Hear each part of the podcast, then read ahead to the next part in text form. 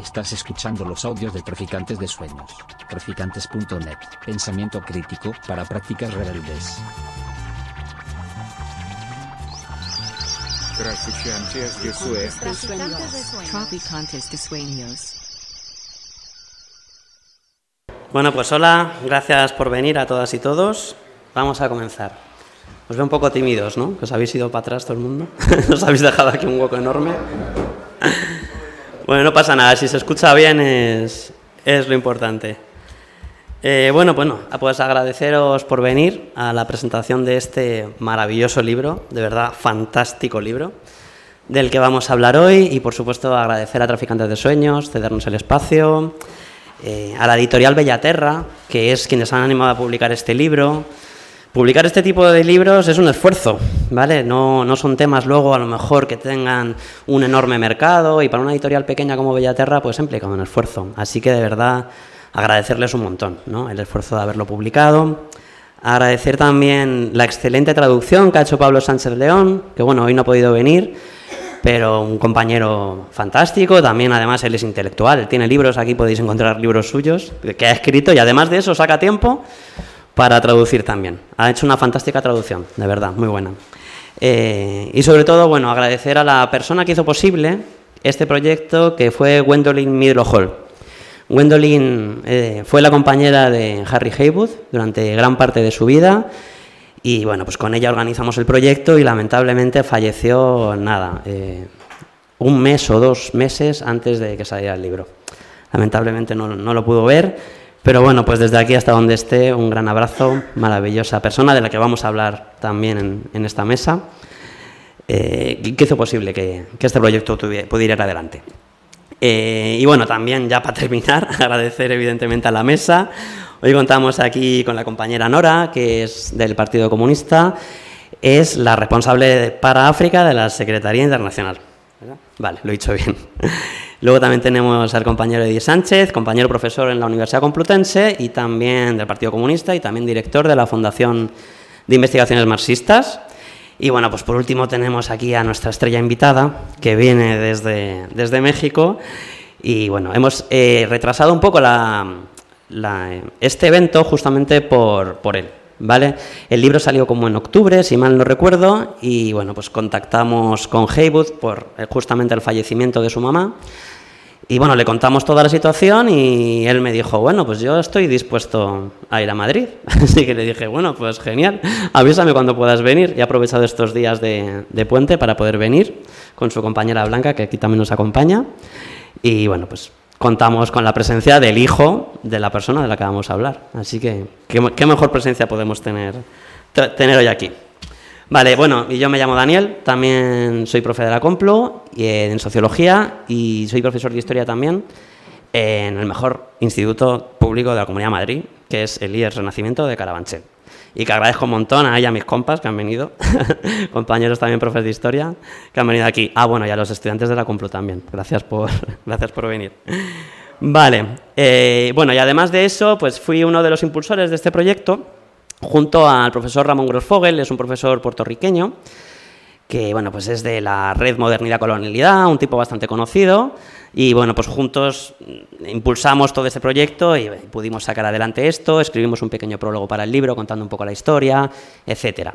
Y bueno, muy brevemente, ya para daros la palabra aquí a la gente que, que nos va a acompañar, os cuento muy brevemente que este, este proyecto empezó porque estábamos muy interesados en teorías críticas del racismo que no fueran, digamos, tan tendientes más a la línea posmoderna, que es un poco lo que más generalizado que hay en la universidad en el acercamiento a este tipo de estudios. Entonces estábamos explorando autores, autoras que trabajaran esto desde un punto de vista más crítico, más marxista, más materialista.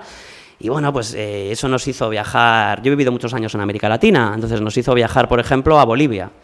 Y en las montañas de Bolivia estábamos con revolucionarios indianistas como Felipe Quispe, también fallecido hace poco, un gran, un gran líder revolucionario boliviano. Y allí nos comentaban la importancia que tenía el pensamiento negro para, para este tipo de, de pensamiento. ¿no? Habían hecho una recepción pues, de autores como Franz Fanon, Los Panteras Negras, Stowley Carmichael, y claro, nos decían, es que para la comprensión de cómo el capitalismo necesita y funciona también a través del prejuicio racial y cómo eso se instrumentaliza, el pensamiento radical negro ha sido fundamental. Entonces estábamos en ese camino de exploración y encontramos, encontramos a la figura de Harry Haywood, un comunista afroamericano, del que vamos a hablar hoy, que desarrolló una teoría sobre el colonialismo interno eh, en los años 20, más o menos.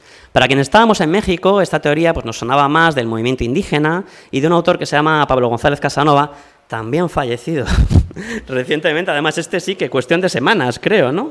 Dos semanas ha fallecido. Un gran profesor de sociología, crítico de México, bueno, que desarrolló esta teoría en los años, en los años 60, ¿no?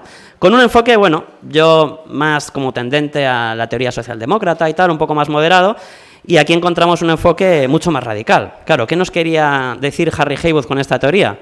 Bueno, las personas negras en Estados Unidos somos tratadas como una colonia interna del país. Es decir, al igual que hay imperialismo de unos países sobre otros, aquí hay un imperialismo interno. Nos tienen afincados a la mayoría en una parte del país, produciendo materias primas para la industrialización de otra zona del país, en este caso el sur contra el norte, cinturón negro. ¿no? creo que mis compañeros hablarán, hablarán hoy de eso. Y claro, estábamos fascinados porque teníamos ahí una herramienta muy potente para pensar el mundo, pensar el territorio en el que estábamos, que estábamos en México, eh, y también políticamente, ¿no? Nos pareció una herramienta súper interesante. Entonces, por ahí nos empezamos a interesar en el libro y contactamos con, con, la compañera, bueno, ya viuda de Harry Haywood, con Gwendolyn, con la mamá de Haywood, y qué casualidad que vivía en México. Estábamos nosotros viviendo en Ciudad de México y nos escribe y nos dice, ah, si yo vivo aquí en Guanajuato. Es una ciudad al norte, muy cerquita. Y bueno, pues fuimos a verla, conversamos con ella, fue una maravilla, vamos, ahora hablarán de ella, pero esta, eh, Gwendolyn es una de las historiadoras más importantes eh, de la cuestión de la población negra en el siglo XIX en Estados Unidos, ¿vale? Ha hecho unos trabajos impresionantes de los que van de los que nos van a hablar hoy su hijo aquí, Haywood, y tal, súper interesantes. Entonces fue fascinante, nos dio el permiso para, para impulsar el proyecto y, y aquí estamos. ¿Qué cuenta el libro? Muy rápido, es una autobiografía. Entonces nos cuenta la autobiografía, aquí tenemos algunas fotos de Harry Haywood, ahí abajo, ahí abajo están las fechas, 1898-1985, es decir, vivió muchos años y vivió años muy importantes. Vamos a ver a un personaje que participa en la Primera Guerra Mundial, que muy pronto se politiza, se mete al Partido Comunista, se forma en la Escuela Lenin de Moscú, es compañero de clase de gente jovencita de aquella época como Ho Chi Minh, gente fantástica, vamos, con los que comparte, comparte formación. Luego viene a luchar a, España como brigadista internacional. Eh, eso también fue un aliciente para también publicar el libro en España, ¿no? Tiene todo un capítulo dedicado a, bueno, él estuvo en la batalla de Brunete, de hecho, si mal no estoy, quizás fue la primera vez que, o de las primeras veces que una persona negra comandaba tropas blancas. De las primeras veces que sucedía eso. Él fue comisario político aquí en la defensa de Madrid. ¿vale? Ahora nos contarán un poco más esto. Y bueno, y luego se fue a la Segunda Guerra Mundial, y luego eh, se hizo maoísta, y luego estuvo también, como vio tantos años, en el movimiento del Black Power y el poder negro, ¿no? Metido ahí. En fin, todo un cúmulo de experiencias que narra aquí de una manera maravillosa. Ya para terminar, yo lo que destacaría del libro, que creo que es una genialidad, es que siempre quienes estamos metidos en esto de temas de marxismo y tal, pues estamos también rayados con el tema de la dialéctica, ¿no? Es decir, cómo conseguir esa teoría más general, más abstracta que nos propuso, que nos propuso Marx y sus seguidores, bajar la tierra ¿no? y hacer ese diálogo entre lo que pasa en la experiencia en cada contexto concreto con la teoría abstracta para producir bueno, una teoría revolucionaria, ¿no? que fue, por ejemplo, lo que hizo Lenin en el caso ruso. Y aquí Harry lo hace de una manera, pero excepcional, hilando desde su propia vida, desde su análisis sociológico de la población negra en Estados Unidos, con la teoría general del marxismo, usando de base, por supuesto, el pensamiento leninista, que era lo que estaba en su época, y que le servía toda la teoría del imperialismo de Lenin para analizar su propia situación. Bueno, lo hace de una manera excepcional. Entonces, es un libro que tanto podemos leer desde una óptica más teórica, más universitaria, como también mucho más política, de movimiento social o incluso hasta como una novela. De verdad, tiene esa capacidad de estar por numerosos discursos y registros yendo a la vez. Es de verdad un libro maravilloso. Es un libro, por ejemplo, que para profesores de historia como nosotros es que es fantástico. Qué mejor manera, a lo mejor, que contar la Primera Guerra Mundial a través de la experiencia de un afroamericano que fue a luchar allí con los contingentes negros que fue a la Primera Guerra Mundial, o la Guerra Civil Española, o la Segunda Guerra Mundial Tantos temas que podemos trabajar aquí, tanto con estudiantes hasta de instituto, porque es un libro de verdad muy ameno que se disfruta muchísimo. Así que nada, ya con esto termino la presentación y vamos a dar paso a la estrella de, hoy, que es el hijo de Harry Haywood. Gracias. Adelante.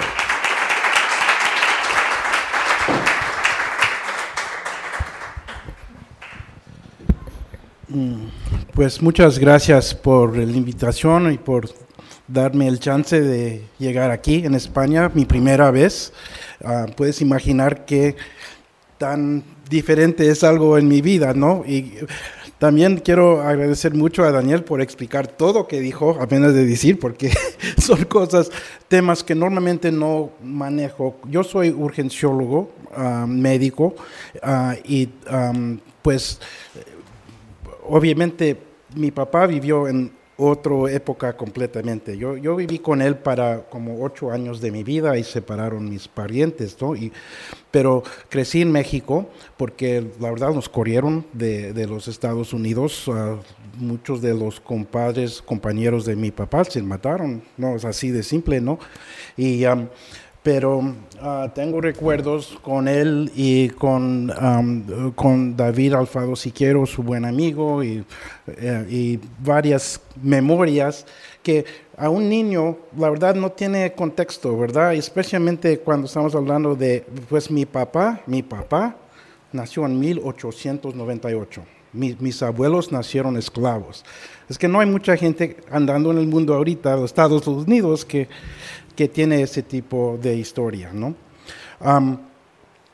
yo tengo que decirle de más de lo personal. Ah, yo uh, eh, he trabajado en los Estados Unidos como urgenciólogo, he visto casi 100 mil pacientes y ah, he visto toda la trauma que ha tenido la población y especialmente, no solamente los, negros, pero los latinos, los indígenas, hasta los blancos, ¿no? Y, y la verdad es que me ha dado una perspectiva de, primero, la parte técnica de medicina y urgenciología y luego tratando de de conceptualizar por qué está llegando esas personas y qué, qué son las cosas que está causando eso. Empecé a trabajar en el área de capacitación y capacitación en emergencias médicas y en, en México hemos capacitado 56 mil personas en varios aspectos de, de, atención de emergencias. Eso de la historia de mi papá, obviamente estaba siempre en el fondo de, pues, cómo es, ah, a veces gente me pregunta, su papá fue comunista y ah, entonces puedes explicar por qué o cómo, no, no tiene el contexto. El, los ah, de los Estados Unidos normalmente no tiene mucho contexto de historia, ¿no? Entonces, es decir, pues, imagínate mi papá en 1915 y, y en 1920 uh, guerrero en la Primera Guerra Mundial y ah, encontraron ese tipo, pues desde el inicio tenía todo ese contexto de racismo. ¿Qué, qué podían dar a él como, como persona negro y también uh, raza indígena también? ¿Qué podía dar el sistema político para él? ¿no? Entonces se creció en un se formó en un tiempo en que había muchos cambios en el mundo. Ustedes lo conocen los detalles más que yo, supongo, pero la verdad es que yo entiendo perfectamente bien como alguien como él, ah, que fue inteligente y tenía ese poder de analizar bien y tenía esa fuerza personal, eso fue el camino que él, ah, que, que él tuvo. Mire, yo quiero mostrarle varias... Um, diapositivas, son más imágenes y gráficos, algunos son en inglés, disculpa es esa parte también, es que normalmente no ni hablo mucho de mi papá en mi contexto de médico, ¿verdad? Pero ah, la verdad es que últimamente creo que ah, empecé a ver las cifras de cómo, están las, cómo está la sociedad en los Estados Unidos ahora, ahora. Y la verdad es que no ha cambiado muchos esos tipos de cifras. Y entonces no hay una buena explicación no hay una respuesta médica y no puedes hablar de salud pública si no ves la parte económica. Entonces, esos, ah, después de todo eso mi conclusión. Pero entonces ah, ustedes ya saben un poco de mi papá. Aquí está mi tía. Am, ella, ah, pues pu- puedes ver que hay sangre indígena también, ¿no? Eh, varios libros que ha hecho mi papá y eso fue aquí en España, el foto aquí, ah, en España durante la guerra civil.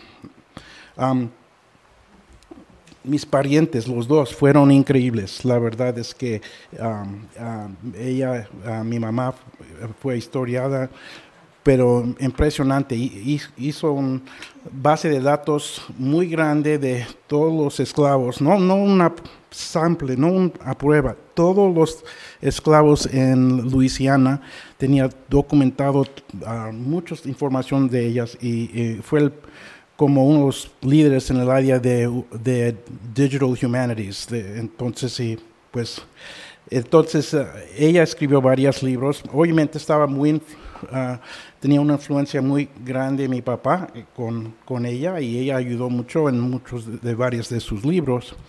Am, y ella se falleció el año pasado, en agosto.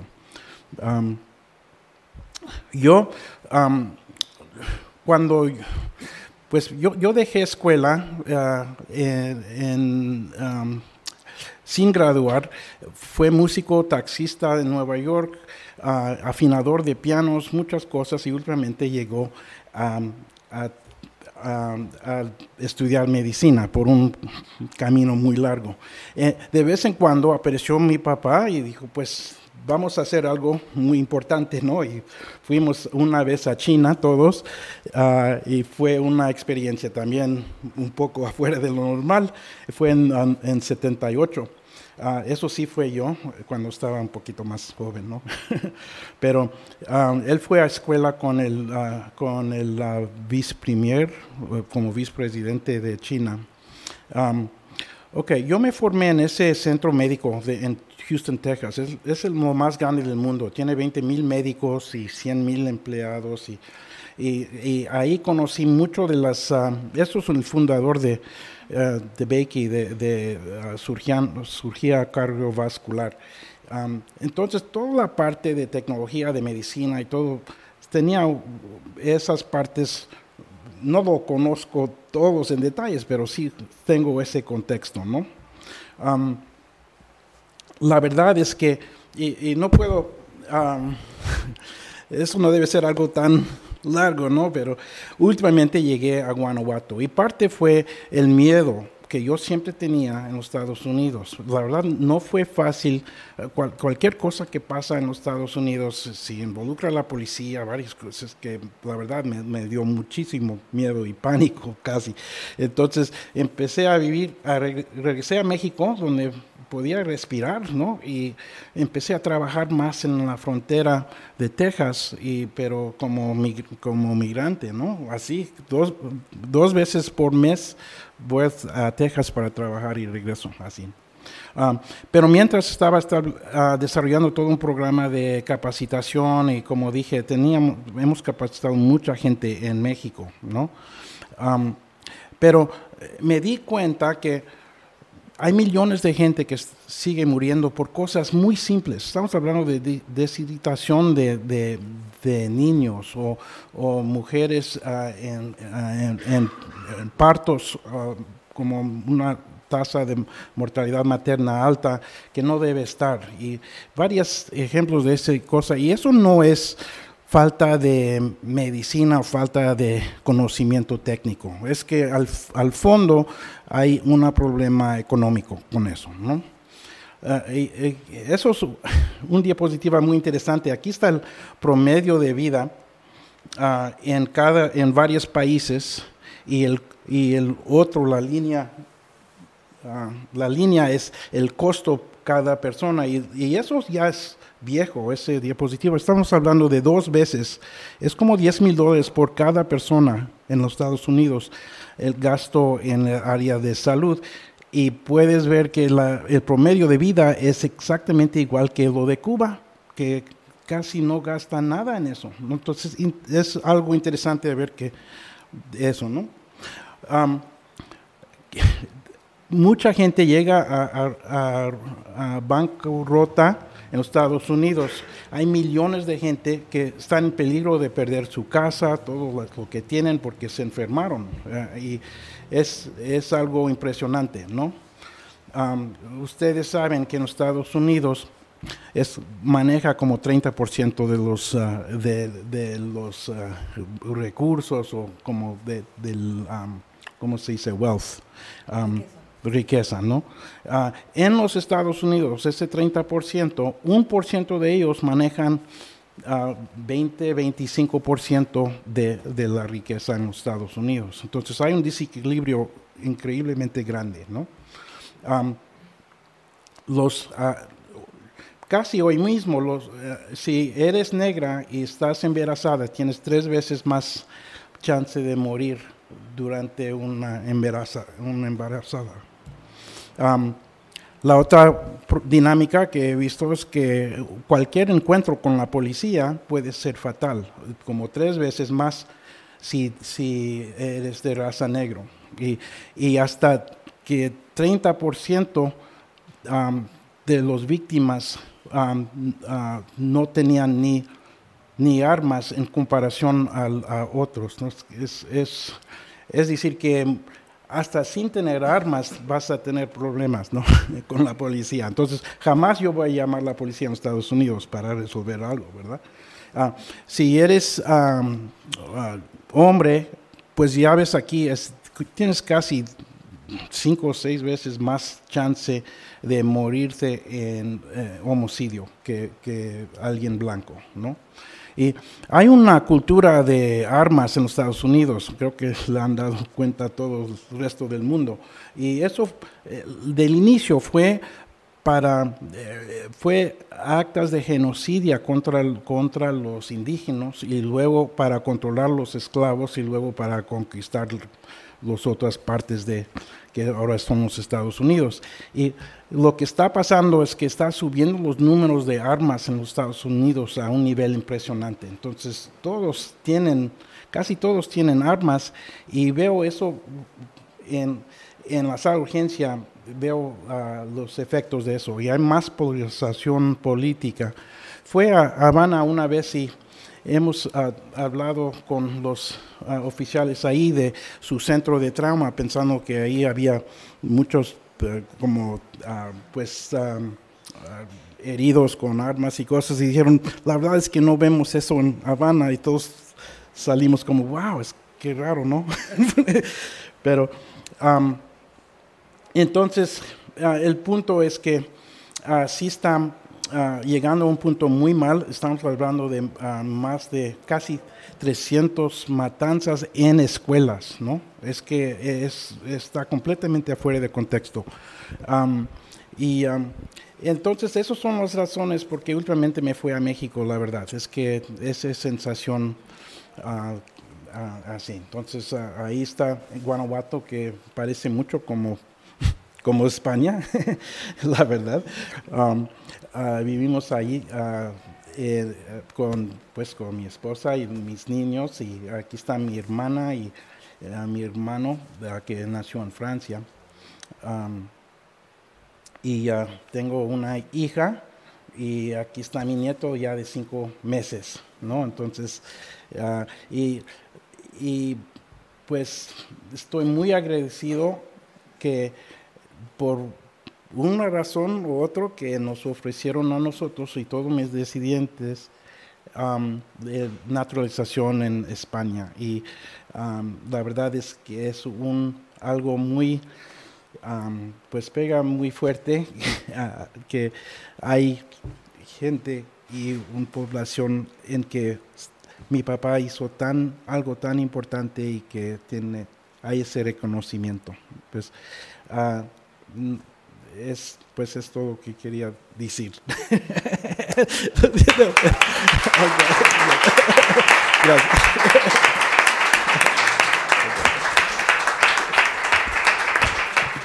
Eh, solamente para aclarar esta última parte es que hace poquito se ha aprobado en la Ley de Memoria Histórica que van a darle la nacionalidad a hijos y nietos de los brigadistas internacionales.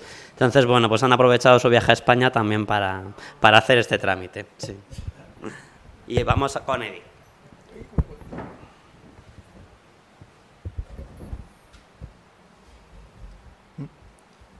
Buenas tardes. Em, lo primero, sí es verdad que quería agradecer a Traficantes de Sueños que hace un trabajo espectacular en Madrid. Em, no solo en el trabajo editorial, pero sí quería poner en valor toda una programación sistemática y mantenida en el tiempo durante muchos años de presentaciones de libros y debates que además se graban y que permite generar ¿no? pues un, un, fondo de armario ¿no? antagonista muy fuerte. Eh, pero que esto, los que nos tenemos experiencia en este tipo de trabajo, la verdad que es un trabajo muy, duro, ¿no? Continuamente, casi todos los días, estar preparando, programando, llamando ponentes, buscando ese libro, grabándolo, ¿no? Igual también agradecer al compañero que está grabando, ¿no? El, el, la presentación de hoy. Son, son cuestiones a destacar y es un trabajo que normalmente en las actividades no, no se ve. Se ve aquellos o aquellas que estamos aquí, pero no se ve lo otro que permite que esto quede, perdure y los que somos, que no somos de Madrid como yo, pues hace que, este tipo de actividades, mucha gente que no puede venir por cuestiones laborales de horario o porque no viven aquí, las puedan ¿no? tener como una herramienta también de trabajo político ¿no? Y darse a conocer. Eh, igualmente, bueno, agradecer a Editorial Villaterra, porque es que, claro, em, yo defiendo mucho el libro, el formato libro, porque es el que queda, ¿no? Y el que permite además, por, su propia naturaleza, pues hacer una labor como, como Highwood, de militancia, ¿no? De, agarrarse el coche el transporte, irlo presentando y presentando en cada sitio, ir generando debates, y eso va sumando, sumando, sumando, y, ese tipo, o sea, es como una reivindicación de ese trabajo militante, anónimo, en torno a los libros y este tipo de librerías cooperativas y librerías ¿no? del libro político, que, cada vez hay más en, en, en, todo el país, que ese, esa labor pequeña ¿no? es como, como un una apología de los actos pequeños y continuados, ¿no? Que son la, base fundamental de, lo que, de lo que luego pues es un salto social muy grande. ¿no? Esto lo hablaba mucho en, en, el AMPA de mi, de colegio de mi hija, con el tema de la marea blanca y de, la lucha ¿no? por la sanidad pública, que nos hemos hinchado a hacer actos y movilizaciones aparentemente ¿no? que iba poca gente, luego un poquito más, ¿no? es como el, cuadro es el equipo crónica, ¿no? el equipo crónica empieza de 4, 8, 12, 20, tal, miles de personas. ¿no? Pues esta labor que se hace es fundamental, pero para eso se necesita gente, un equipo humano detrás que apueste por ello y en este caso editoriales que editen un tipo de libro sobre una temática ¿no? de unas personas y unas luchas que son las clases subalternas, que editar un libro es muy difícil, requiere un tiempo y un desempeño económico y apostar por esto claramente es un elemento de destacar, ¿no? Y que, bueno, pues Bellaterra tiene ya una tradición de hace muchas décadas con respecto a esta apuesta, ¿bien? Y, eh, bueno, pues, pues es un honor estar con, contigo, ¿no? Muchas gracias por, por venir, estar aquí por dedicarte a la sanidad, ¿no? en la lucha por la sanidad pública en los sectores populares. Eh, y es muy emocionante pues, ver a Highwood, ¿no? norteamericano, que ahora vive en México, con una persona como Daniel, que es del sur de Madrid, ¿no? de la comarca sur de Madrid, las periferias de, de Madrid, de, pero que luego se fue a estudiar a México, pues gracias a la educación pública, ¿no? y a una UNAM pública potentísima todavía, a pesar de todo lo que se ha intentado, ¿no? de, de machacarla y privatizarla que luego por tu tesis te, permite poderte ir a Bolivia, ¿no? Y en Bolivia conocer, pues nada, más y nada menos que a ¿no? Y la gente que luchó en los ejércitos guerrilleros de Tupac y tanta gente, y de pronto e, en ese mundo se habla de Highwood, ¿no? O sea, eh, si viene alguien aquí a decirme que hay algo mejor que el internacionalismo, es mentira. O sea, el internacionalismo, el racismo, digo, el antirracismo, ¿no? el antifascismo, pues son movimientos de liberación, liberadores, pero además que generan una energía, una alegría ¿no? vital y que nos permiten las mejores experiencias de nuestra vida. La verdad que es así. Y uno lee, y, ahí entro con autobiografía porque, pues, no vengo a hablar de mi libro, sino vengo a hablar para que se compre, se lea y se difunda y se debata el libro de Highwood, ¿no? la autobiografía. La verdad que, que, claro, es dramático, ¿no? Es un hijo... Eh, un hijo de esclavos negros en, Omaha. mi, hermano estudió en Omaha, macho. Yo cuando lo leí digo, no, no puedo creer, ¿no? Yo soy venezolano de origen, mi padre acabó, mi, hermano acabó en Omaha ahí, fíjate, al final, ¿no? En Nebraska. Y, o sea, uno lo puede leer como dramático, pero yo lo veo como un elemento de alegría, ¿no? De épica, ¿no? Liberadora. Es decir, una persona que está en la Primera Guerra Mundial, en la guerra civil, en la Segunda Guerra Mundial, todos los movimientos de liberación negro, ¿no? la lucha del movimiento obrero. La verdad que es, es increíble ¿no? el poder liberador, pero también ¿no? de, de, épica y de energía y de empuje que tienen, que tienen estas biografías y estos libros que nos vienen muy bien en estos momentos porque la verdad que tenemos falta precisamente de eso, ¿no? de esa subjetividad liberadora. ¿no? Y quería empezar por aquí porque yo he pasado un año muy malo y he estado muy deprimido, muy mal, ¿no? por temas de salud y ahora pues este tipo de, de, libros ¿no? pues, pues me vienen muy bien y agradecer a Daniel que a pesar de, de cierto retiro que he tenido durante todos estos meses hayas contado conmigo para presentar el libro porque al final me fuerza a salir de casa, me fuerza a leer el libro y la verdad que, que, que es un, placer ¿no? Porque tú haces un trabajo, pues, pues la verdad que descomunal, ¿no? En, en, este sentido. Eh, ¿Qué decir? Bueno, pues hoy se cumple el 205 aniversario del nacimiento de Marx, ¿no? Justo, creo que nació un 5 de mayo, es el natalicio de Carlos Marx, y bueno, desde la FIN, la fundación en la que yo estoy inserto e intento realizar pues, pues, pues mi, trabajo en el sentido militante, pues pues decir que, que, mejor se están realizando varios actos, muchos actos a lo largo de todo el territorio con respecto a la conmemoración del nacimiento de Marx. Jolín, pues qué mejor en Madrid que aportar eh, en torno al natalicio de Marx que la reivindicación de los marxismos negros. ¿no? A mí me parece, eso es un tema que cuando hablamos hace como dos meses de presentar el libro, decía, joder, pero si sí que el día del nacimiento de Marx, qué bien, ¿no? ¿Por qué? Porque hay que decir las cosas como son. La izquierda no, lo sé, no, viajo últimamente, pero me da la impresión que la izquierda europea, pero voy a hablar de la izquierda que, que trabaje, que lucha en España, claramente yo no sé qué pasa, es una cosa que, que yo creo que hay que revisar y que hay que combatir y revertir. No tiene en la periferia una referencia. En los pueblos de la periferia, en las clases subalternas, no tiene una referencia. No la tiene.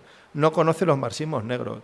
No conoce pero tampoco se preocupa y probablemente ni le interese, en mi opinión, lo que está ocurriendo con los nuevos movimientos campesinos ¿no? en la India que están llevando a millones de personas en huelgas exitosas. La India, ¿eh? el país más poblado en estos momentos. Eh, ¿Qué hay que decir de las luchas de América Latina? ¿Cómo puede ser este recibimiento a Lula o a Gustavo Petro tan fría, ¿no? incluso en algunos momentos crítica por parte de algunos sectores de la izquierda por sus posiciones con respecto a la guerra en Ucrania. A mí me parece sintomático y un, un, elemento de alarma claramente de cómo puede ser posible que una izquierda que sitúa de manera más o menos retórica o programática, lo que queramos, pero que se reconoce en un pensamiento mm, que quiere superar el capitalismo, mm, tiene claramente solo una referencia, que es lo que ocurre en Europa y en Occidente. Y ya está, y todo lo demás no le interesa. Entonces, las clases subalternas, ¿no? que residen, la nueva clase trabajadora, que es la que construye ¿no? la fuerza más potente, ¿no? numérica ¿no? y cualitativamente en España, que es la clase trabajadora ampliamente feminizada, donde hay un sector muy importante y creciente ¿no? de trabajadores migrantes o de origen migrante. Entonces, es muy difícil construir algo negando esa realidad. Eh, pero luego ¿Cómo puede ser que no nos interese lo que está ocurriendo en estas partes del sistema mundo, que son luchas revolucionarias exitosas, triunfantes? ¿no? Los feminismos negros, los feminismos que están surgiendo en los países de la periferia, los movimientos ecologistas, ¿no? movimientos juveniles urbanos, ¿no? Las expresiones sindicales y de lucha de clases. En general, pues este libro claramente engarza y nos, es un, elemento como corrector para volvernos a meter en la vía en la que tenemos que estar. Es que me es una cuestión que a mí me, me, preocupa, la verdad. Entonces, dedicar este día, que siempre las conmemoraciones sirven para algo, para tener un objetivo político, una intencionalidad, es reivindicar los marxismos negros y, y, y reivindicar en general las luchas de las clases subalternas completamente desconocidas, pero yo quería decir al respecto varias cosas y el por qué leer este libro. Para empezar, Highwood en concreto y en general los marxistas negros, los comunistas no afro, afroamericanos o en general de, eh, afrodescendientes, ¿no? del Caribe en este caso, ¿no? Eh, y de Estados Unidos, que son los más desconocidos para nosotras y para nosotros, hay que decir lo siguiente, no son un elemento que surge como respuesta a, a lo que ocurrió en Europa en la Revolución Rusa, que también hablaré de eso, ¿no? No, es que forman parte de una tradición y de una corriente, de un empuje de lucha y de liberación que viene de muy atrás. Em, en donde los, los, los, movimientos de liberación de los esclavos, ¿no? de las poblaciones africanas que fueron llevadas ¿no? a la fuerza en torno a la institución de la esclavitud, bien, a América Latina y al Caribe, eh, no son sectores de la población, no son personas, como se nos plantea, pasivas, ¿no? Que no resistieron a la esclavitud hasta que hubo la guerra civil en Estados Unidos y el norte les liberó. Eso es mentira, es una visión absolutamente falsa e intencionada que siempre se nos ha querido transmitir y los que venimos de América Latina lo hemos visto con el indio, ¿no? con las poblaciones indias o los pueblos originarios. Desde el primer momento la esclavitud fue contestada y hubo movimientos de liberación que existieron siempre y que Highwood es un continuador en el siglo XX de ese empuje histórico. ¿No? ¿Y a qué respondían contra la esclavitud? Pero la esclavitud claramente se sustenta en el racismo como un medio de dominación, pero ¿para qué? Para cumplir un objetivo fundamental, que fue el desarrollo de las economías de plantación. Las economías de plantación que principalmente tuvieron su, foco, lo conocemos, esclavos que se llevaron en masa en una agricultura, un monocultivo agrícola, ¿no? Eh, extensivo, de caña de azúcar, de, tabaco, de corcho, es decir, una serie de materias primas. ¿Y por qué es importante esto? Porque el capitalismo, que es la organización social en la que vivimos, el modo de producción en el que vivimos, ¿no? las sociedades en las que vivimos son capitalistas. Bien, tienen su origen y se impusieron de manera triunfante porque se sustentaron precisamente en lo que estuvo ocurriendo en el Caribe, en las economías de plantación. Bien, Europa pudo y luego con Estados Unidos posteriormente. Es decir, el espacio euroatlántico se impuso en aquel momento ¿no? en el sistema mundo precisamente por toda la esquilmación de recursos públicos, de recursos, de recursos naturales, ¿no? Eh, y sustentado una explotación del trabajo humano terrible como fue la esclavitud. Es decir, no es un tema que no es ajeno contemporáneamente esto, ¿no? El, nodo, el corazón, no sé cómo decirlo, si queréis metáforas organicistas o las queréis... decir, la arquitectura del capitalismo contemporáneo se sustenta claramente en un pilar, en una columna que le permitió imponerse a otras organizaciones sociales ¿no? y otras organizaciones políticas, como fue China, ¿no? otros eh, eh, estados que, que, en Oriente, ¿no? en Asia, precisamente porque existió la esclavitud y las economías de plantación. Y eso desarrolló un modelo muy complejo, pero no tan, tan lejano en el tiempo como es el sistema mundo y la economía mundo capitalista. Pues desde el primer momento eso fue respondido. Y, fue, y hubo un sector antagonista que lo combatió, como fueron los movimientos de liberación de los esclavos, los cimarrones. Y los cimarrones triunfaron en muchos momentos y se liberaron y construyeron organizaciones sociales y políticas que para nosotros han llegado a través de los ejemplos de los palenques, de los quilombos, que fueron ciudades, organizaciones sociales que se construyeron en libertad por negros que se liberaron y en el que además construyeron sociedades también con indios que rompieron con otro tipo de estructura de, explotación del trabajo en la minería en este caso, o con blancos pobres que fueron huyendo de todo el hundimiento del campo en Europa, ¿no? Eh, que fueron América Latina y el Caribe. Y ese germen, ese ejemplo histórico de los quilombos y los palenques y otras expresiones ¿no? que existieron, principalmente lo que conocemos, el Gran Caribe, ¿no? que iría desde Río de Janeiro, Sao Paulo hasta Florida, eso que fue la gran escala, ese es como Asia-Pacífico hoy en día. ¿bien? Ese era el, gran centro de acumulación de capital que permitió, por ejemplo, eh, que Inglaterra desarrollase lo que hemos conocido la revolución industrial. Es que la revolución industrial y las revoluciones burguesas no fueron la expresión de una genialidad de un sector de la población muy emprendedor, como dice Schumpeter, ¿no? se sustentó en el esclavismo y en las economías de plantación. Y todos los recursos y los excedentes que ahí se extrajo con esa tremenda violencia como es la esclavitud, que les permitió imponerse, claramente, con un trabajo gratuito y con materias primas baratas, pues, pues claramente pudieron realizar lo que fue la revolución industrial y la revolución burguesa y los burgueses, ¿no? Y la pequeña burguesía de ciertas ciudades que impulsó la revolución francesa sacaba sus recursos, los extrajo precisamente de las economías de plantación esclava de Haití y de otras zonas que controlaba de islas que siguen siendo hoy en día colonia francesa, como Martinica, Guadalupe, etc. Entonces, pero eso fue respondido y para los movimientos de liberación de las clases populares, de los movimientos campesinos, de la clase trabajadora, ¿no? de los movimientos de liberación de la mujer, indígenas, de América Latina, este ejemplo es muy importante, porque además triunfaron, porque la primera revolución exitosa del mundo no fue la francesa, fue la de Haití. Y la primera derrota de Napoleón, lamento informar que no fuimos los españoles el 2 de mayo, no, bueno, fue el 2 de mayo, pero fue el impulso popular, que eso también daría para otro debate, ¿no? Es muy interesante, de cómo las capas populares madrileñas de artesanos y tal combaten, ¿no? Que, es verdad, ¿no? A los franceses, pero la primera derrota que tuvo Napoleón fue en Haití. Y fue en el contexto de esclavos negros que se liberaron. Bien, y así le va Haití, que lo ha pagado hasta ahora del odio tremendo ¿no? que le tienen las clases dirigentes eh, a, Haití hasta el día de hoy. Y también el miedo terrorífico a la liberación de las, clases subalternas y en concreto de las poblaciones negras e indias en América Latina y el Caribe. Por tanto, este es Haywood. Y Haywood es expresión brillante, ¿no? Eh, espectacular, pero que forma parte no de un elemento individual, porque muchas veces leemos esto y dices, ah, que era otra época, claro, es que era otra gente. No, bueno, es que él forma parte de ese impulso histórico que continúa hasta hoy y que nosotros pues lo que estamos llamados a darle una continuidad en el contexto nuestro actual. Bien, eso lo, ahí me quería centrar, me parece muy importante. El sistema mundo capitalista contemporáneo se impuso, bien, gana, eh, y, se, el trabajo asalariado, la revolución técnica, etcétera, se sustentó no en la teoría del emprendedor, sino, entre otras cosas, en lo que fue una organización económico-social basada en la esclavitud como fue la economía de plantación, que hoy en día continúa en formato de lo que son las maquilas, por ejemplo, pues en el, norte de México, o como sería la economía del turismo, de enclave turístico, que sufrimos todos los pueblos del Caribe, pero que también en España a su nivel ¿no? también sufre como un pueblo periférico dentro de la división del trabajo europea. ¿bien?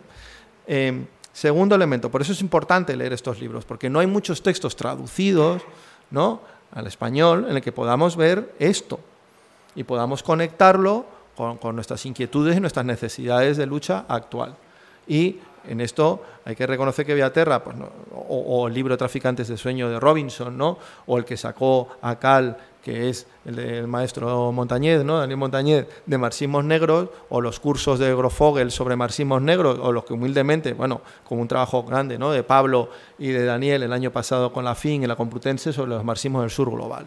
Es decir, no podemos construir en, España una respuesta a la crisis, ¿no? a las necesidades eh, que, tenemos las capas populares, sin tener en cuenta toda la tremenda experiencia exitosa de lucha y de triunfos, pero también claramente de imaginación revolucionaria que tienen los pueblos de la periferia y los pueblos oprimidos. Bien, en, segundo lugar, claro, es que seguimos con, con Highwood. Eh, estos, los marxismos negros, por tanto, es una expresión siglo XX, contemporánea, que llega hasta hoy, pero que tiene, digamos, este precedente, este impulso histórico. En segundo lugar, ¿por qué este libro es interesante? ¿no? Eh, ¿Por qué yo lo, recomiendo? Bueno, hay elementos históricos que son fundamentales para, reconocernos hasta donde llegamos hoy. ¿no? Efectivamente, la Primera Guerra Mundial, eh, la Guerra Civil. Bueno, la Primera Guerra Mundial, que es de la que surge una de las corrientes políticas más contemporáneas, que es el comunismo, que apenas tiene un siglo, Bien, Imagínense el liberalismo cuando surge, pues el comunismo más reciente, eh, que se cumplió hace poco 100 años, ¿no?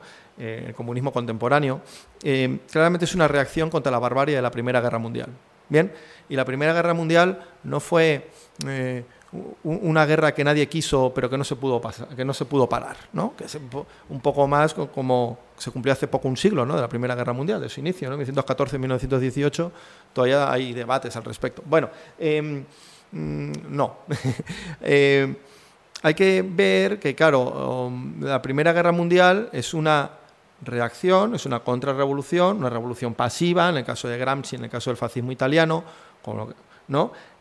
Claramente una reacción exitosa, a burguesía, a las clases dirigentes, contra lo que fue la experiencia ¿no? de la Comuna de París y los avances del movimiento obrero, y también de las luchas de liberación en los pueblos que eran coloniales. ¿Y, fue, y qué, en qué se sustentó? Pues en el racismo, en el nacionalismo, en el chauvinismo y en el belicismo. No suena, ¿no? El nacionalismo partió, eh, rompió, nos dividió, sobre todo porque separó del movimiento obrero, en este caso pues hablo de Europa, ¿no? eh, y también en América Latina separó a la atracción que, que intelectuales de capas medias ¿no? de la burguesía sentían por el movimiento obrero y las clases subalternas, el nacionalismo separó aquello y resituó a todo ese sector otra vez en las esferas de las clases dominantes. ¿no?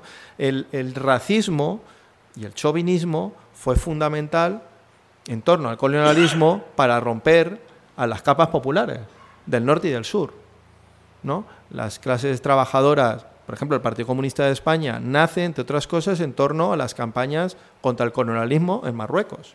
Cada vez que pasó por Tetuán, me acuerdo Tetuán de las Victorias, que festejaba el triunfo de España en Tetuán, ¿no? en el colonialismo español, ahí en el norte de África, pues, pues, de las primeras acciones de un joven partido comunista que llevaba muy poco tiempo formado era luchar contra, igual que los anarquistas, contra el embarque ¿no? de los soldados españoles, todos hijos, todos campesinos, que iban a luchar en África. ¿no? Es decir, el colonialismo fue un elemento fundamental para separar a los pueblos, ¿no? a, las, clases populares del norte con el sur, de los países que sufrían el capitalismo y los países que sufrían el colonialismo. Y eh, Highwood esto lo vio muy bien y claramente hubo un caso muy importante como fue la invasión de la Italia fascista de Etiopía y Eritrea. ¿no? Y, esa parte que está aquí en el libro es muy interesante. Fijaros cómo es que esta gente trabajaba mucho. Es que se ve que esta no es gente que tiene un, un trabajo de investigación en una universidad y dedica esto nueve horas, ¿no? Es que trabajaban en los puertos, en el campo, en el sector servicios más precario, o sea, me imagino por las noches ahí de madrugada leyendo, discutiendo, tal. Claro, decir la necesidad, no, no, es que hay que montar en Estados Unidos un, eh, un comité en contra ¿no? de la agresión contra Etiopía. Recuerden que Etiopía fue el único pueblo eh, eh, africano que no fue colonizado. Entonces, la, importancia que había en aquel momento, ¿por qué? Porque si el nacionalismo dividió a sectores dentro de los países, el, colonialismo y el chauvinismo separó a las capas populares explotadas del norte y del sur. Y el belicismo fue el resultado de todo aquello. Ojo, porque de eso empezamos a sufrir ahora bastante. Bien. Eh, entonces la Primera Guerra Mundial, que fue abominable, hay que situarse en jóvenes como Haywood que vivieron aquello, eh, el movimiento comunista, ¿no? el comunismo nace como una reacción frente a lo que fue la barbarie de la Primera Guerra Mundial. Bien, y aquello no terminó con la Primera Guerra Mundial, sino que continuó, y claro, la guerra civil fue una expresión, es que es increíble y admirable la cantidad de 3.000 ¿no? norteamericanos que vinieron aquí, pero que, ¿no? que vinieron a España a luchar contra el fascismo ¿no? y apoyar al pueblo español y a la República. Pero hay que decir la importancia que tuvo las brigadas internacionales en la izquierda norteamericana. Si para América Latina los brigadistas que fueron, o para muchos países europeos, por ejemplo escandinavos, ¿no? Eh, eh, pero bueno, Tito fue brigadista, ¿no? Eh, Togliatti estuvo aquí. Es decir, los, los, los, brigadistas que vinieron a España fue una escuela de formación tremenda que fue el germen de luego organizar la resistencia contra el nazismo, ¿no? Eso lo habla cuando vienen aquí a vernos el archivo histórico del PC, jóvenes daneses, noruegos, suecos, finlandeses y tal, lo hablan. Es decir, el brigadista de aquellos países fue fundamental para montar la resistencia y el germen de organizaciones revolucionarias de nuevo tipo. Pero si nosotros en América Latina tenemos hasta el día de hoy en el imaginario revolucionario no nuestro a las guerrillas, en Estados Unidos son los brigadistas. ¿Bien? Porque la izquierda en Estados Unidos y en Canadá existe y hay mucha. Y los brigadistas que vinieron a España son un elemento fundamental hasta el día de hoy, generar ¿no? un imaginario, una legitimidad, un elemento de continuación, ¿no? algo en la que uno forma parte de una historia más larga de liberación. Y Highwood fue uno de ellos. Y también hay que decir que, claro, aquí se resistió por la resistencia del pueblo de Madrid, ¿no? Eh, por la voluntad de resistencia de la Junta de Defensa que se quedó y porque vinieron los brigadistas internacionales. Y, fueron fuerzas de choque en Ciudad Universitaria y fuera. Y una vez se les para en Ciudad Universitaria, abrir un segundo anillo un poco para, para desahogar ¿no? toda la presión militar que sufría Madrid fue la batalla de Brunete, donde tu padre eh, luchó, ¿no? y la del Jarama. Eh, donde además se derrotó al fascismo italiano. Bien, eh, por tanto es que estas partes del libro, ¿no? en las que ustedes pueden leer, como es la, el capítulo 12, ¿no? el capítulo 13, pero toda la parte de la Primera Guerra Mundial, es que es muy interesante por eso. A mí me parece porque este elemento del nacionalismo, el chauvinismo vuelve. ¿no? Y, para, y para avanzar, el tercer aspecto, ¿qué marxismo es Highwood? Porque Highwood eh, representa un marxismo muy característico, a mí me interesa mucho. Y hace muchos años, yo que era un joven economicista y vivía eh, ¿no? en mi militancia sindical y política eh, muy cómodo y muy reconocido ¿no? en Madrid en alguna época en estos planteamientos míos ¿no? de, propuestas económicas y tal, que son muy importantes y que ahora, fíjate, ahora que yo me he retirado de eso, va, y es lo hegemónico, ¿no? ¿No? El, culto a la medida, le voy a dar un dato, ¿no? el, decálogo, tal, ¿no? ese, elemento, pues, pues de, el culto al a la propuesta técnicamente fundamentada, ¿no? que le dé solidez a mi discurso y tal, es un poco en lo que estamos. Bueno, pues yo participé de eso mucho tiempo y ahora me interesa más esto, ¿no? Eso es muy importante, pero esto es lo que me, motiva, ¿no? Me, levanta de, salir de casa, ¿no? Y militar desaforadamente todos los días, que es un tipo de marxismo muy particular y con esto voy terminando, ¿no? El, eh, a ver, el marxismo de Haywood representa mm, el marxismo la Tercera Internacional. ¿Vale? ¿Y cuál es el marxismo de la Tercera Internacional? Porque marxismos hay muchos. Pues un marxismo, aquí lo tenía anotado para no perderme. En primer lugar, que recuperó algo que el marxismo hegemónico hasta aquel momento la Segunda Internacional Socialdemócrata había olvidado, que es el poder liberador ¿no? de la subjetividad, ¿no? de la voluntad de, de los pueblos de tener la capacidad de liberarse aún en las peores condiciones.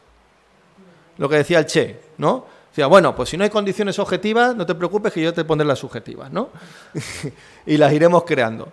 Claro, es que si no, no hubiésemos hecho la revolución ni, en ningún país africano, ni latinoamericano, ni, ni, asiático, ¿no? Es imposible. Entonces, eh, claro, es, es, claro, es el marxismo de Lenin, ¿no? Es el marxismo de Mao Zedong, claro, es que hacer la revolución en Rusia la leche, pero hacerla en China, ¿no? De Fidel Castro, de Che Guevara, eh, pues Haywood forma parte de, ¿no? de, esa tradición. El segundo aspecto, es decir, los elementos teóricos, que en este libro hay muchos, y ahí voy a terminar, son cruciales porque son respuestas teóricas a problemas prácticos, es decir, la centralidad de la praxis.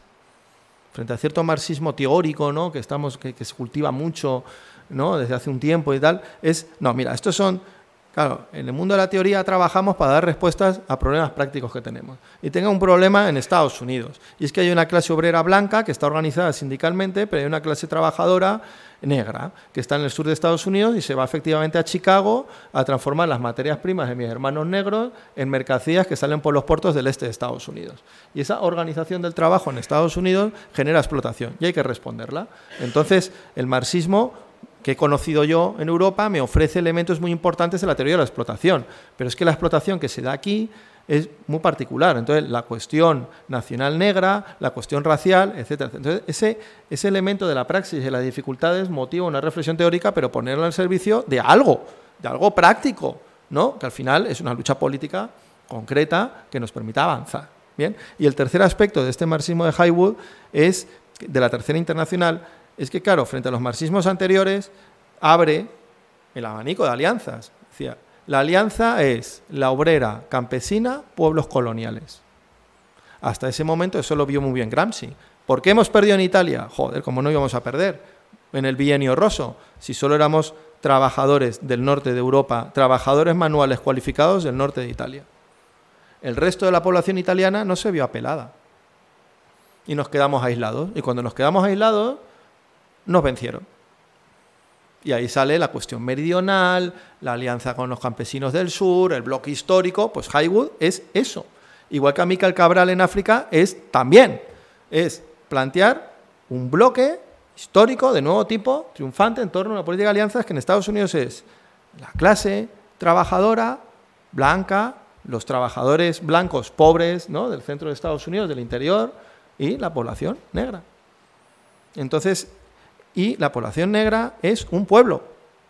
Entonces la cuestión colonial fue muy importante y permitió el avance del comunismo y la revolución hasta lo que hoy en día es su centralidad y es donde más está avanzando, que es en África y en Asia y en América Latina. ¿no? Y Haywood responde a eso. Entonces, todo, todo esto es que es buenísimo. O sea, leanse, a ver, es que no tengo aquí marcado, de mala manera, ¿no? No me pongo nervioso y no lo encuentro. Pero el capítulo 7, autodeterminación, la lucha por la línea correcta. Es una cosa buenísima, ¿no? Y luego otros textos. la nación negra, que empieza con la lucha de la liberación de los negros contra la economía de plantación. Bum, bum. Entonces, ¿qué viene a aportar Haywood? Dos elementos que el marxismo, cuando digo el marxismo originario, el de Marx, Engels, ¿no? y aquella generación de la Primera Internacional, no desarrolló.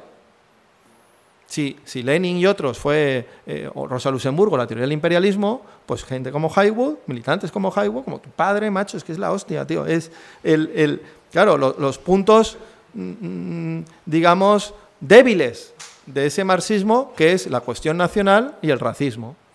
¿Cómo se entendía el racismo? El racismo es una cosa de la élite blanca que construye. No, no, es un sistema de opresión. ¿Bien? Y la cuestión nacional, esas teorías monistas donde la burguesía es la que crea el concepto de nación, no es verdad. Muchas veces las clases populares crean un concepto de nación, que son el concepto de nacionalismos de liberación. Y la población negra, en su experiencia, en su lucha, en su lucha de clases, construyó hasta el día de hoy una concepción de nacionalismo de liberación negro, como los países de la periferia, ¿no? de América Latina, de África, de Asia, la ha construido también.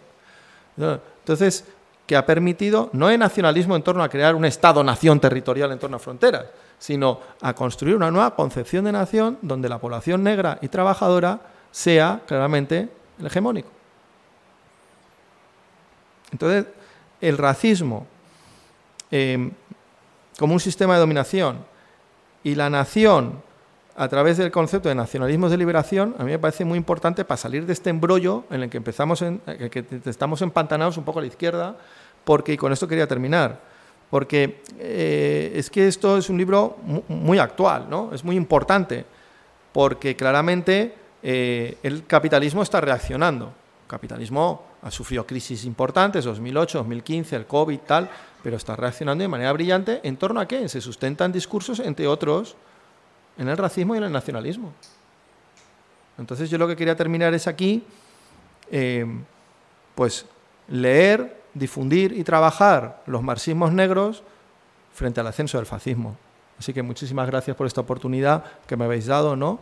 Y eh, le doy la palabra a la, mejor de, la mesa con Highwood, que es Nora. ¿no?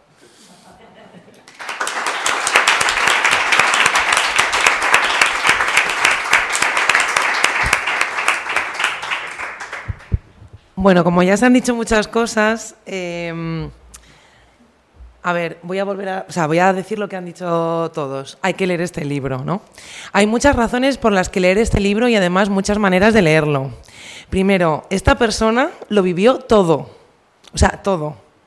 El siglo XX, o sea, estamos hablando de que nace a finales del siglo XIX, que vive la Primera Guerra Mundial, que después, cuando vuelve, vive eh, el verano sangriento de 1919 en Estados Unidos, que ahí, claro, viene formado militarmente, ¿no? Y defiende, ¿no? Le llamaban, le llamaban el, el verano sangriento porque eh, la sangre chorreaba en Estados Unidos, ¿no? De, los asesinatos. Estamos hablando de que Estados Unidos eh, él, se va de Estados Unidos eh, por la, Primera Guerra Mundial eh, por razones diferentes, ¿no? Que luego a la guerra aquí en España o en la Segunda Guerra Mundial. Él se va de la Primera Guerra Mundial porque quiere escapar de Estados Unidos. ¿no? Y lo que se encuentra es que eh, no quieren ser su jefe. O sea, ningún blanco estadounidense quiere ser su jefe. ¿no?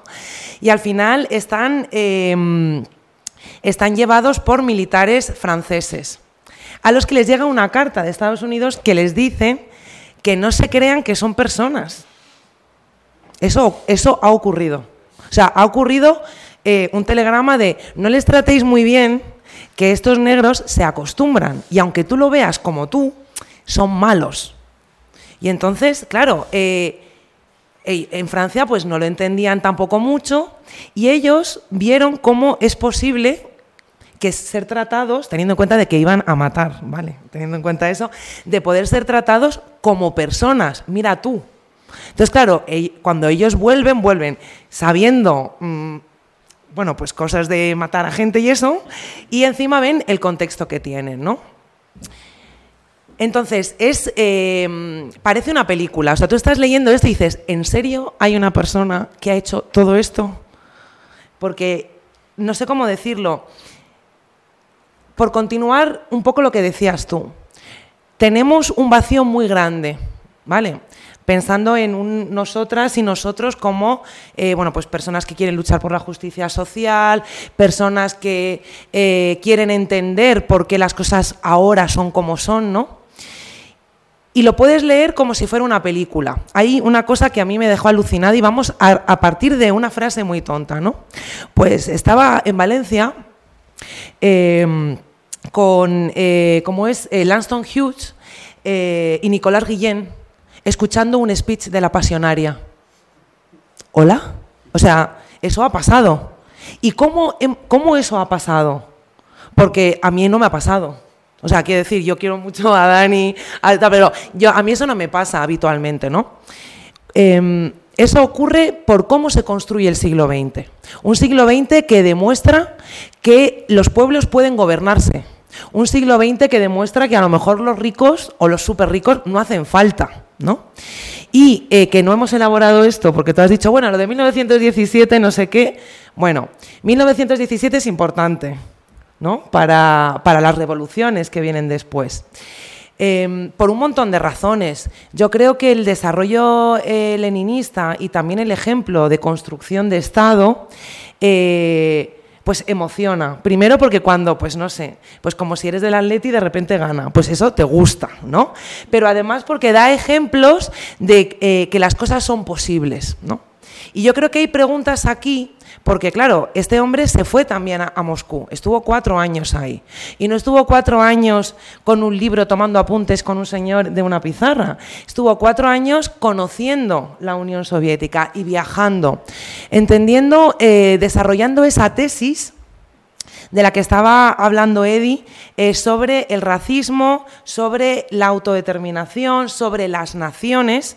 ¿Y eso dónde lo ve? Pues eso lo ve pues cómo están en Azerbaiyán, eh, qué ocurre en los lugares en donde hay una religión islámica, o sea, qué teoría hay sobre cómo eh, decir, la revolución está guay, ¿no? ¿Cómo afrontamos toda esa diversidad? En esa escuela internacional, además, a la que asiste eh, Harry Haywood, hay más de eh, 60 eh, nacionalidades y etnias. Eh, dura, dura pocos años, ¿no? Pero esto empieza, o sea, si la Revolución Rusa está en 1917, él está allí en 1925 y eso ya está estructurado, es decir, es uno de los primeros esfuerzos. Y en todo esto hay mucha gente. En esto que nos cuenta eh, que él vive lo que, pues él vivió todo, ¿no? Eh, él lo vivió con mucha gente. Y él lo vivió con mucha gente precisamente por lo que decía Eddie del internacionalismo, eh, que no es un internacionalismo de retweet, que no es un internacionalismo de hola, un comunicado de solidaridad, sino que aquí lo que se hace es cómo construimos el futuro. ¿no? Eh, también va una delegación de camaradas negros eh, y negras, eh, bueno, que una de ellas muere cuando llega, que fue un poco dramático y tal, porque también en la Comintern les, tira de las orejas al Partido Comunista de Estados Unidos, diciendo, joe, estamos en todo este proceso, ¿no? De lo que estábamos hablando, de la liberación de las naciones, de los pueblos, de las culturas, de las lenguas, ¿no? Porque hay toda una política de recuperar, ¿no? Eh, los idiomas porque claro, los zares era todo ruso, ¿no? Entonces todo eso estaba encima de la mesa y entonces le decían al Partido Comunista de Estados Unidos, joder, fíjate que siempre que venís a las reuniones y habláis de y, y traéis emisarios y tal, no hay negros ni hay negras. Pues a lo mejor aquí tenéis que hacer algo, ¿no? Y hay un análisis muy importante que hace Haywood de, bueno, sí, el chauvinismo blanco, todo eso que es muy fácil, ¿no?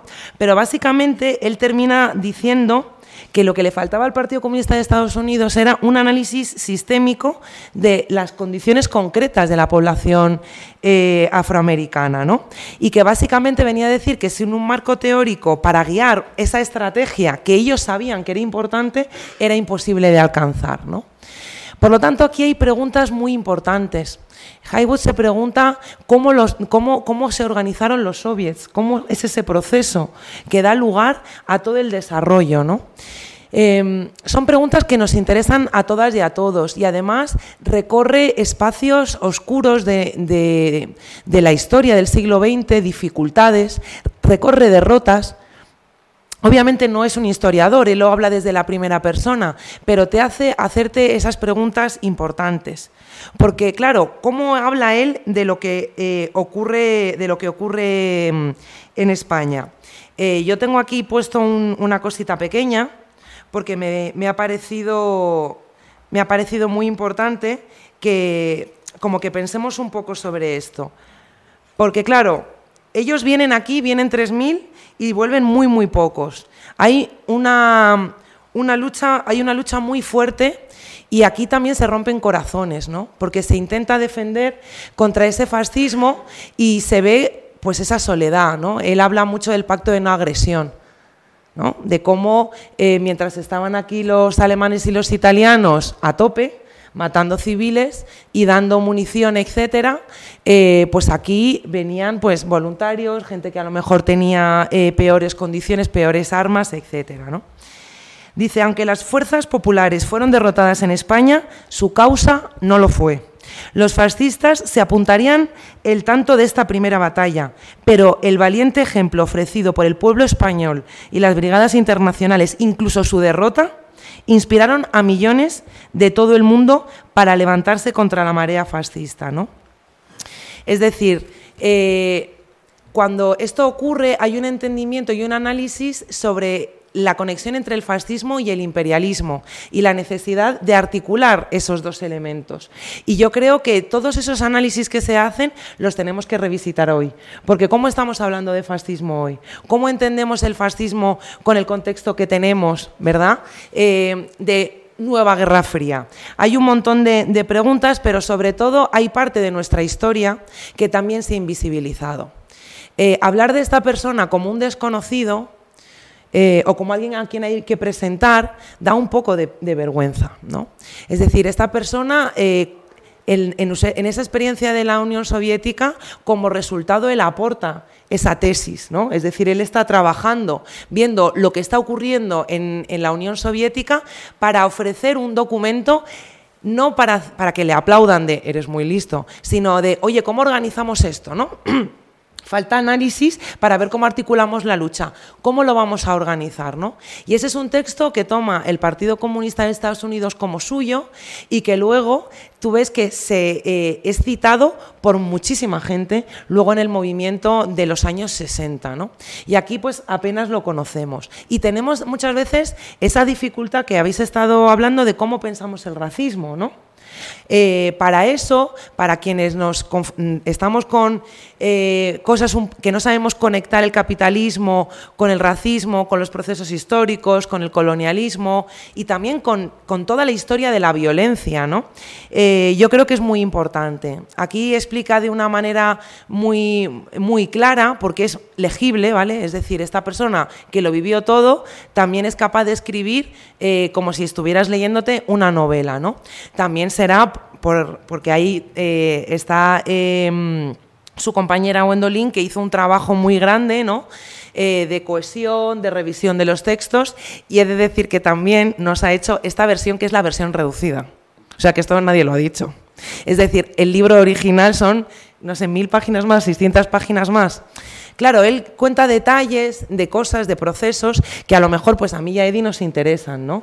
Todo, ese, todo eso de cómo él vive Moscú, de cómo él ve esa Unión Soviética y las reflexiones que cree que tiene que aportar a, Estados Unidos, a lo mejor pues es un poco pesado. Pero esta, esta versión del libro realmente se lee de una manera, eh, bueno, pues como, como una novela, ¿no?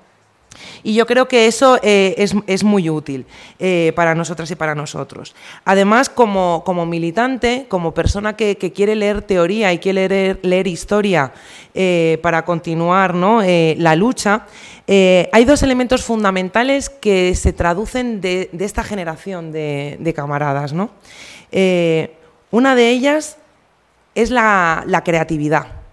Yo creo que hay algo que tenemos que, pensar, ¿no? No para inventar algo nuevo, decir que algo ya está viejo, porque eso es muy aburrido, es como nuestros padres diciendo que porque escuchamos punk, o los padres de ahora diciendo que porque se escucha trap, o sea, hola, hay que parar con eso, ¿no? Sino que refleja creatividad. El hecho de ir más allá de lo conocido, de lo aceptado, de la tesis de hay que decir un dato o hay que decir tres datos, lo de la triada. Tienes cinco segundos, hay que hablar a Twitter, tienes que ser simpática, di tres cosas, ¿no? Es decir, más allá de la fórmula, hay un, una, unas ganas de crear, porque realmente él no habla de la nación negra, él conceptualiza, él reflexiona, él analiza, ¿no? Y además eh, se ve en todos los ámbitos en la creatividad eh, de cómo habla cuando va a Bombay, ¿no? Eh, de muchos elementos. Y por otro lado está el compromiso, un compromiso que a veces te, te hace preguntarte, ¿no? a ti mismo. Porque claro, cuando te pones a leer eh, sobre cómo ellos tenían como objetivo eh, llegar a, Boadilla, llegar al lugar donde estaba, desde donde salían los bombardeos diarios a las 4 de la tarde en Madrid, ¿no? Porque estaban, como hablábamos de lo subjetivo, bombardeando la mente de la gente, ¿no? De nuestras vecinas y vecinos. Y como para ellos, pues había un señor que era del IRA, otra persona que era italiana, otra persona que venía del este de Europa, ¿no? También hubo brigadistas chinos que aquí no se mencionan. Eh, su objetivo era aliviar a la población de esos bombardeos de los que estaban eh, sintiéndose ya derrotados, porque era importante contar con ese apoyo del pueblo. ¿no? Entonces, ese, ese compromiso unía eh, el movimiento obrero con el mundo de la cultura, ¿no? Y vuelvo a hablar de, no, estoy aquí con Lanston Hughes y con Nicolás Guillén y voy a ver el speech de la pasionaria, ¿no? Con esa cultura que, que, es, que lucha en todos los ámbitos. Él era comisario político. ¿Y qué significa ser comisario político? Que es ahora un poco lo que hablamos de, de la parte también de los cuidados, ¿no? Él habla de que eh, no le faltara comida a la gente de que la gente estuviera informada de lo que estaba ocurriendo en todos los frentes, de asegurar que la gente pudiera descansar, de que no se deprimieran. Ese era un trabajo y que cuando había que firmar y dar por válido que la brigada iba a algún lugar, lo firmaba el comisario militar y el comisario político. ¿vale? Eh, es que en este contexto es que crea una circular diaria llamada The Liberator y, crea también una especie de periódico para todos los brigadistas. Es decir, la comunicación, la cultura, la camaradería. Él va a Moscú. Parece que ir a Moscú es coger el avión y irte a Moscú en un vuelo directo por la noche que llegas como una rosa. ¿Qué era ir a Moscú en 1925? Primero, que tienes que cambiarte el nombre, porque el nombre por el que le conocemos fue el nombre que tuvo que adaptar para poder ir a Rusia y no utilizar su nombre, que es tu nombre, ¿no? O sea, que os llamáis igual, realmente, ¿no? Eh, eh, entonces, claro, él cuando tarda meses en llegar, tiene que ser escondido. El FBI, o sea, tenían miedo de que les detuvieran en la frontera. Pasa penurias, no sabe si son buenos o son malos los que le van a recoger al, al tren. Es decir, es un esfuerzo ir a Moscú abrumador y tarda meses en llegar. ¿no? Entonces, ese compromiso eh, yo, creo que tiene que, yo creo que nos tiene que ayudar, no solamente para darnos fuerza, porque esto es emocionante, eh, todas y todos los camaradas que menciona, habla de un partido comunista que cuando él va a Bombay la sede está en la calle principal, que cuando él va a Sudáfrica el partido tiene un súper edificio en la calle principal y todo el mundo le recibe, le consigue alojamiento, le lleva en el tren, le da de comer. ¿no? De, eh, tú eres camarada del de, Partido Comunista de Estados Unidos, ven aquí que te eh, ayudo. ¿no?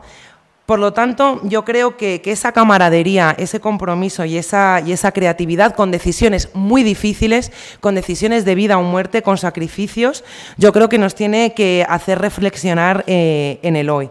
Eh, porque básicamente, si, si solamente nos quedamos con que esta es una película, está guay, porque podemos leer pues una novela, pero sí que eh, yo creo que tenemos que entender que este libro eh, refleja una práctica política eh, que, tiene, que ha conseguido lo mejor de, la lucha, de, la lucha de, los pueblos ¿no?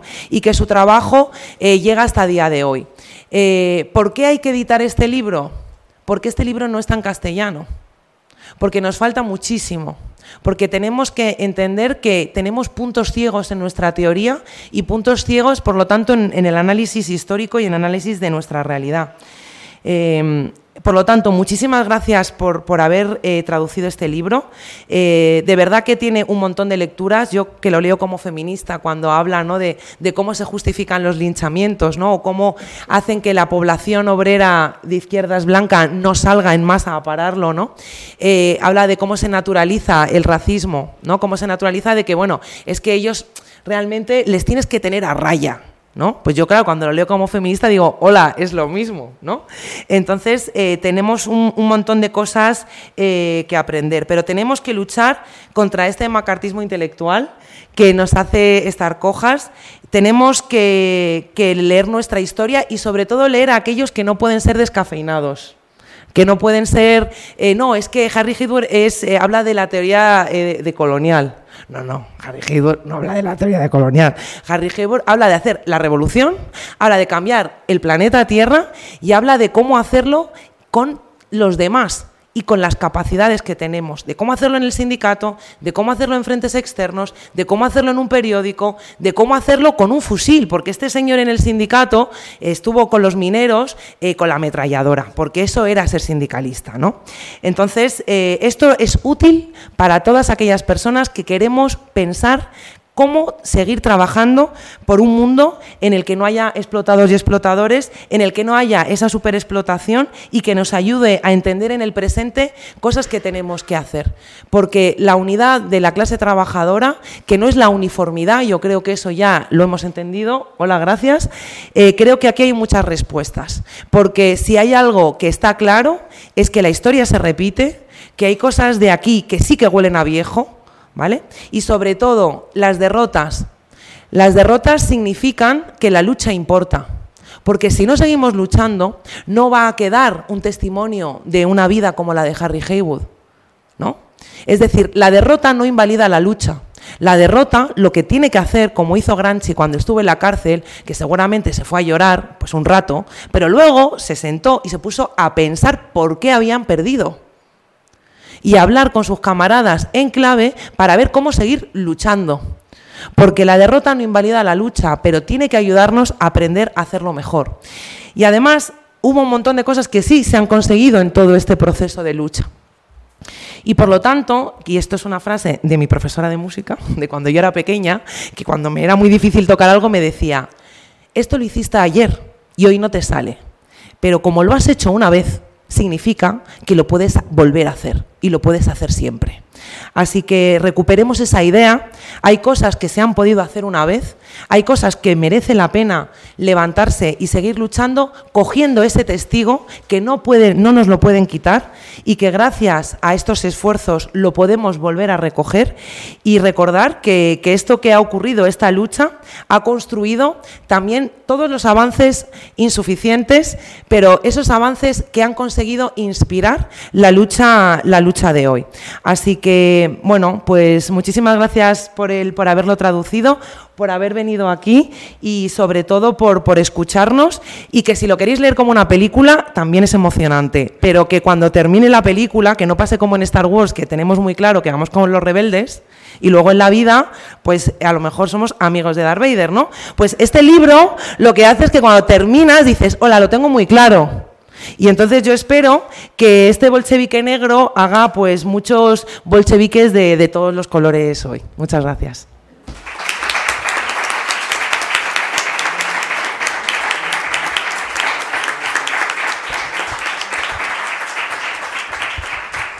Bueno, nos hemos ido un poquito de tiempo, quedan cinco minutos para que cierren la librería. Si alguien quiere hacer algún comentario o pregunta muy rápida, eh, está abierto el espacio, por supuesto.